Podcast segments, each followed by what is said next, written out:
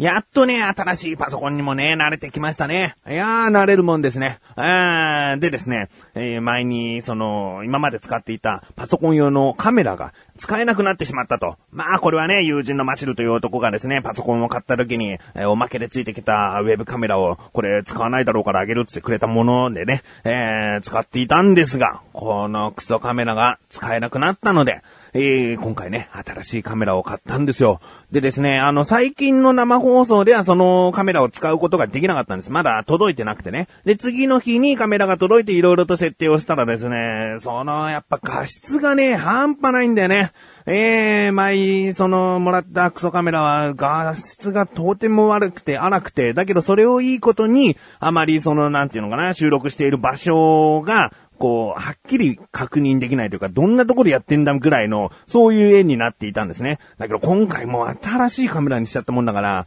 あのーくっきりと、こんなところっていうのがね、分かっちゃうしね。えー、なんか芸能人気取りじゃないですけれども、毛穴とかも見えちゃうんじゃないかしらっていうね。まあ、毛穴まで見えないか。そんな高画質じゃないけども、あまつげ一本一本ぐらい確認できるのかな、どうかなっていうぐらいのね。えー、それぐらいの、なんかまあ、質のね、カメラになりますけれども、あの、気になるという方はですね、リンクページから行ける横断歩道の生放送、だいたい各週金曜日の深夜にやっております。だけど、次の生放送はちょっと色々と事情がありまして、詳しくは小田カルチャーや前の、えー最近のですね、生放送の過去放送分、横断歩道のオクラで聞けるようになっておりますので、聞いてみてください。ということで、新しいカメラ、そして新しいパソコンで、ウキウキな自分がお送りします。菊池翔のなだらか向上心。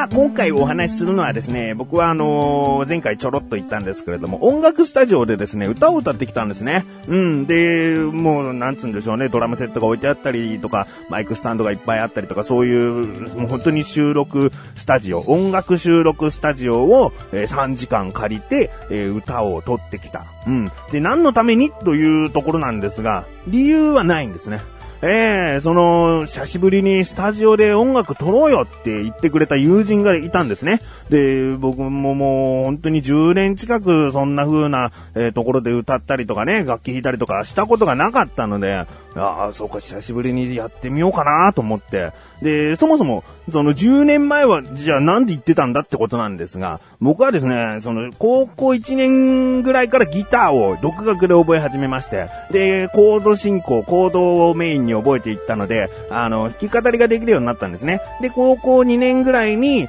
その、友人からですね、その、まあ、バンドじゃないけども、まあ、ギターをね、二人でやってるので、デュオみたいな感じになっちゃいますけれども、まあ、とりあえず組んで何かやろうよ、みたいなことになったんですね。で、その頃自分は、その、ギターだけではなく、ちょっとしたキーボードを、もう独学で、なんかいろいろとこう、テープレコーダー繋いで、ライン1、ライン2で分けて、えー、キーボードからドラムの音を入れたりとかなんかいろいろなことをして、音楽をその時は3曲ぐらい作っていたんですね。ええで、まあ曲作れるならやろうよというふうに声をかけてもらったので、で、二人でですね、ちょっとした、あまあ、スタジオ行ったりだとか、スタジオ行けない日は、その二人で音合わせとか、そういうこととかをしてたんですね。で、しばらくしてですね、メンバーが二人増えたんですね。で、その二人というのはギターで、えー二人ともギターで、そしてその後に新メンバーがさらに加わるんですけれども、その人の楽器というのがベースというね、えーギター、ギター、ギター、ギター、ベースというね、もう、なんかとんでもない音のバンド、バンドじゃないよね、なんかもうね。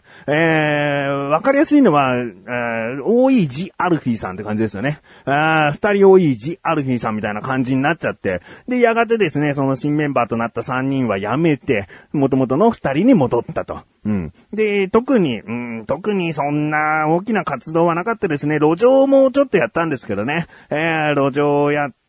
えーその時に酔っ払ってる人だったのかわからないけれども、リクエストした曲を歌ったら5000円札を1枚ね、くださってね。で、それで嬉しいなと思って、こっから路上やっていこうかなと思ったんだけども、ちょっとこう、あんまり、えー二人とも気が乗らなくなってしまい、まあそれぞれね、生活とかいろいろあったもんでね、まあ解散というかね、やらなくなってしまった。そして、今ですよ。ね、十数年経った今、久しぶりにやろうよ。これはですね、もう音楽活動やっていこうよっていう気分ではなくて、まあちょっとした趣味をもっとこう元気よくやっていこうよという感じですね。だからまあ、曲を確実に完成させて、えー、デビューするぞとかそういう目標を掲げたことではなくてですね、趣味で遊びで、えー、収録しようよっていうことになっていったんです。あーまあ、これがですね、なかなか楽しかったですね。えー、やっぱりね、大声で歌える、そしてカラオケボックスとは違う環境なんですね。やっぱり自分たちでギターとかを弾いて歌うもんですから。で、僕はだいたいコード進行でギターを弾いて歌っている、そこに相手の友人は合わせたギターを入れてくれるので、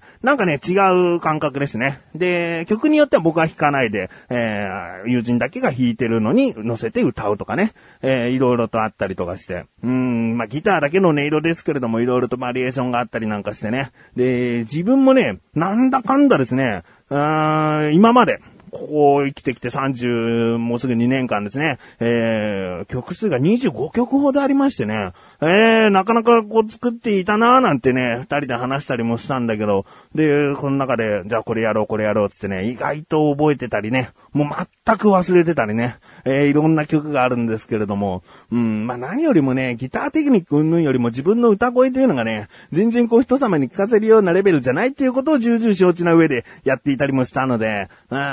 まあね、今回ね、こうやってお話しした時に、じゃあこういう曲をね、撮ってきたんだよ、こういう歌を歌ってきたんだよ、なんつってね、流したい気持ちはね、あるにはあるんだけれども、あね、全部作詞作曲ほとんどが僕ですから、あの、著作権とか何にもないんでね、自由に流せるっちゃ流せるんだけども、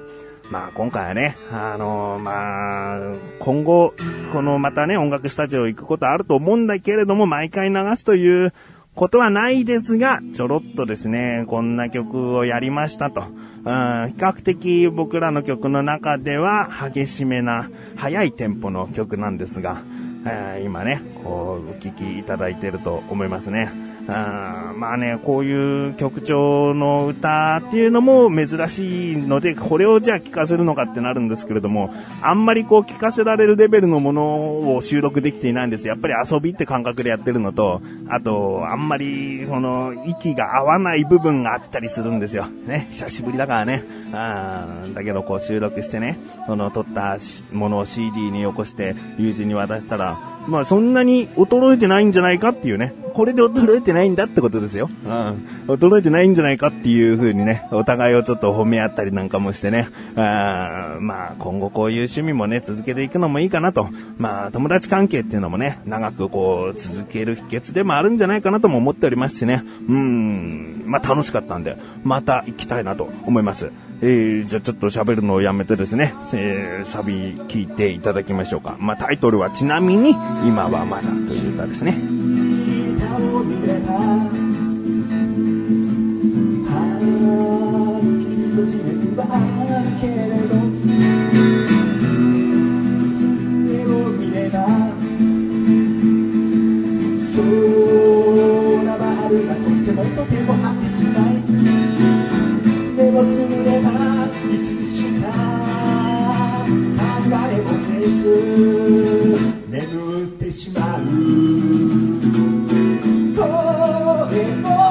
そう人に伝えて魅力あるその自分になれたら感じる全てのものを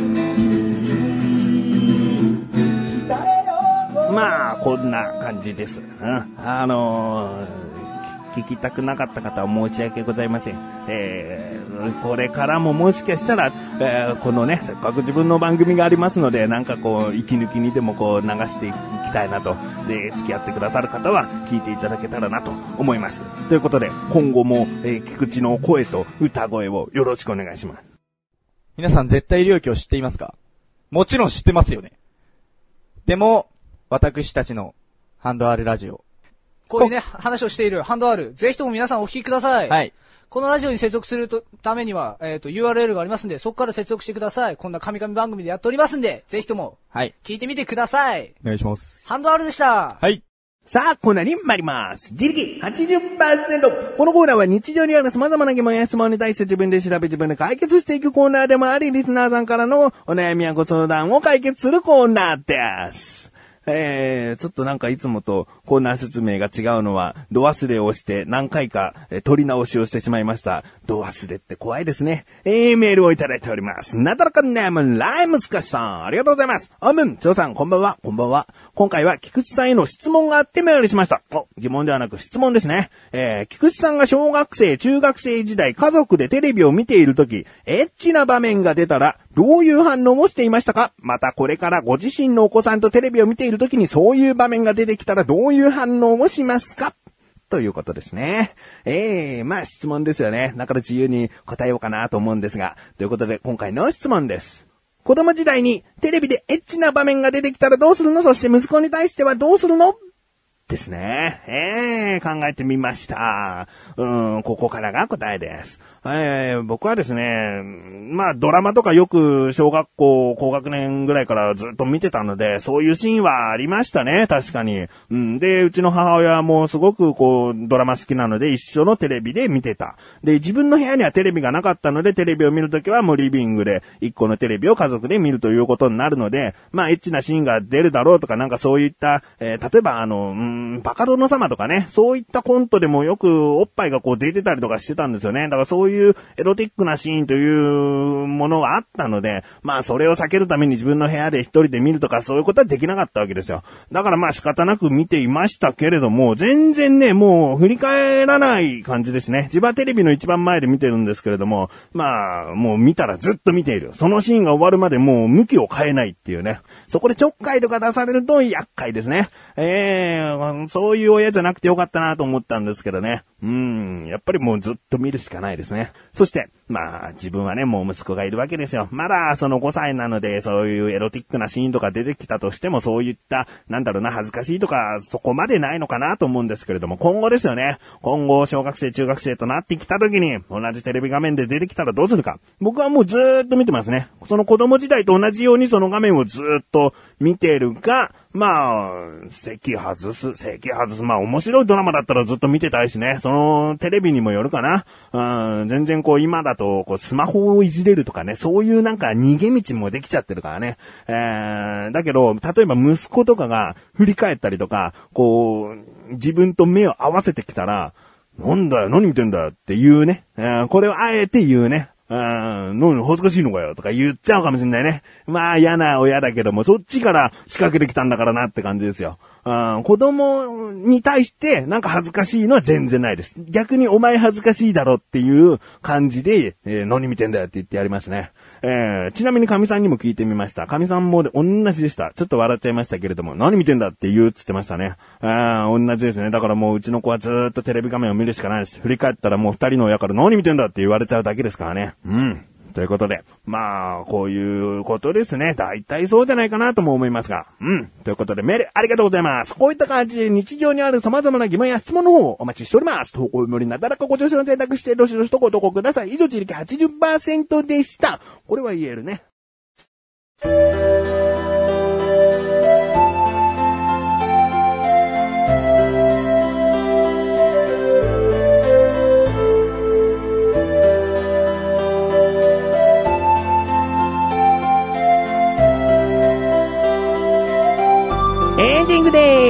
そしてすぐお知らせですこのなだらかご助身が配信されたと同時に更新されました。小高菊池の小高ルチャー聞いてみてください。今回はですね、小高祐介が、なんか1月の中旬かな、旅行に行ってたっつんでね、今更ですがお話ししております。そして小高祐介